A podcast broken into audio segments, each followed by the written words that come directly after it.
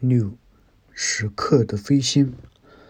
洞内外壁面与藻井及佛后背光上多刻有飞仙，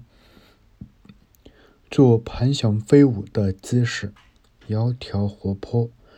手中或撑日月宝珠，或持乐器，犹如基督教艺术中的安琪儿。飞仙的式样虽然甚多，大约可分两种。一种是印度丝绸的衣裳而露脚的，一种是着短裳衣长裙而不露脚，裙末在脚下缠绕后，复张扬张开飘扬的。两者相交，前者多肥笨而不自然，后者轻灵飘逸，极能表出乘风羽化的韵致。尤其是那开展的裙裾及肩臂上所披的飘带，生动有力，迎风飞舞，给人以回响浮荡的印象。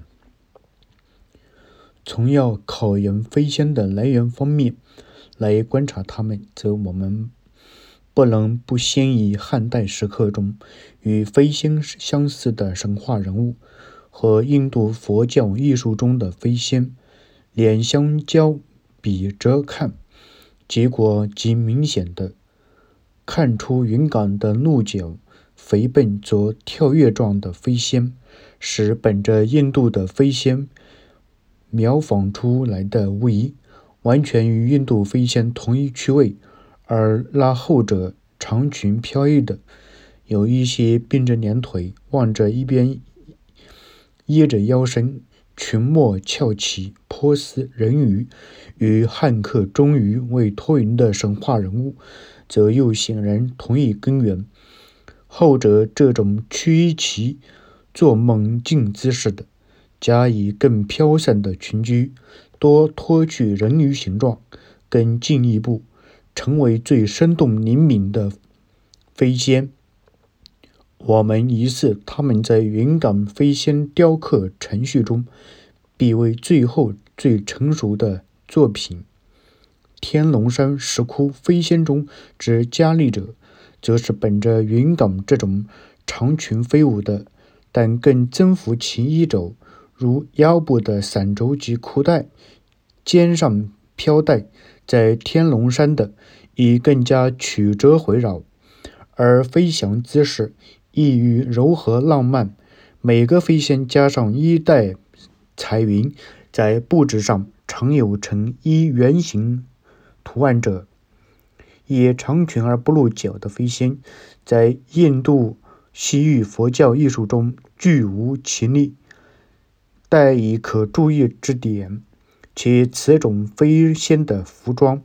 与唐代陶俑美人甚似。疑是直接写真当代女人服装，飞仙脸壁的身躯颇多姿态，手中所持乐器亦颇多种类，即所见有如条件鼓、鼓状，以代记于项上，腰鼓、笛、笙、琵琶、筝，但无拨。其他则常有日月宝珠及散花者。总之，飞仙的容貌仪态一如佛像，有带浓重的异国色彩者，有后期表现中国神情美感者。前者身躯肥胖，权衡短促，服装简单，上身几乎鸡全袒露，下身则着印度式短裙。缠结于两腿间，粗陋丑俗；后者体态修长，风致娴雅，短衣长裙，衣肘紧而有韵，肩带长而回绕，飘忽自如，的确能达到超尘的理想。